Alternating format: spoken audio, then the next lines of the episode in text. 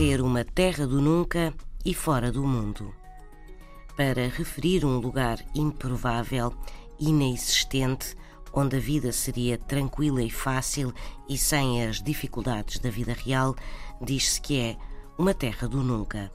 A Terra do Nunca é um lugar de fantasia das obras de James Matthew Barrie, o autor de Peter Pan.